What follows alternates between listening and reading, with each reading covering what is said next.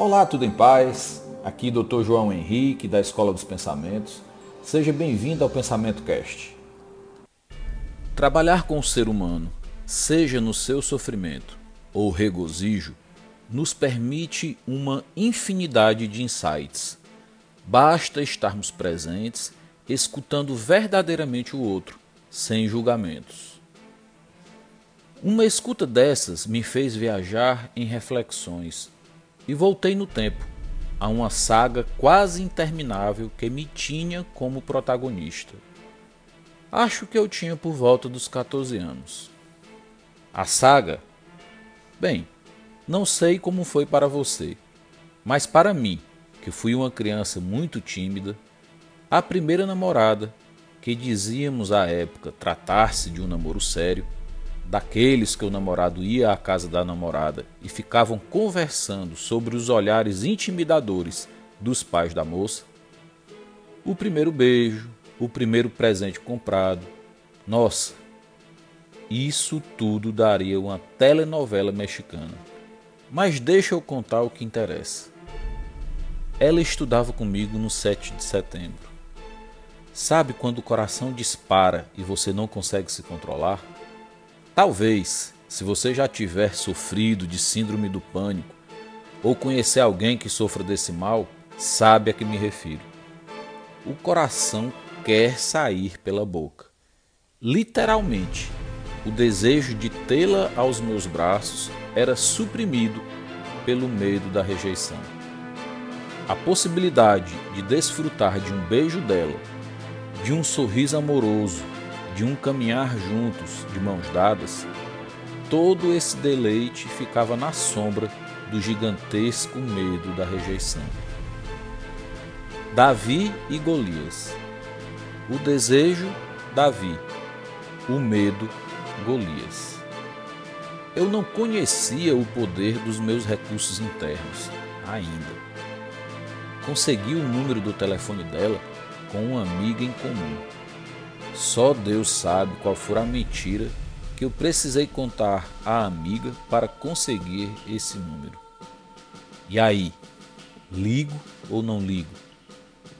Melhor deixar para depois.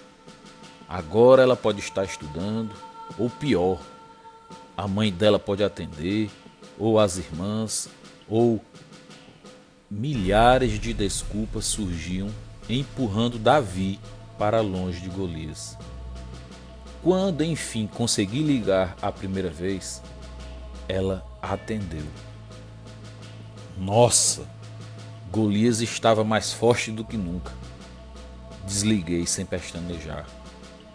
E assim foram dias, semanas, talvez meses, desligando o telefone assim que alguém atendia.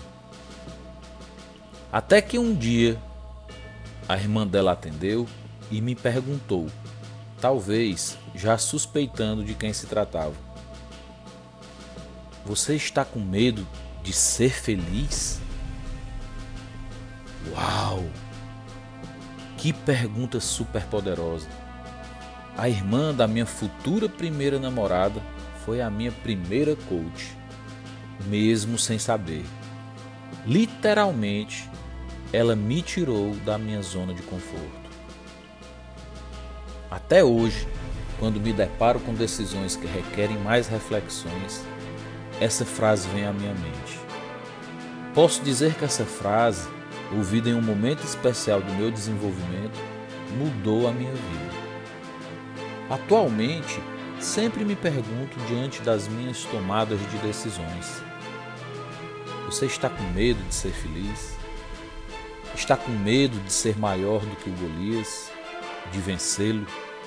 Está com medo de ter um lugar ao sol, de ser forte, de vencer na vida e de se afastar da história da sua família?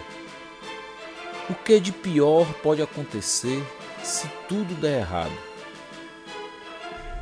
Talvez você já tenha dado ouvidos às próprias justificativas. A economia não vai bem, Vou esperar até as próximas eleições para as coisas clarearem.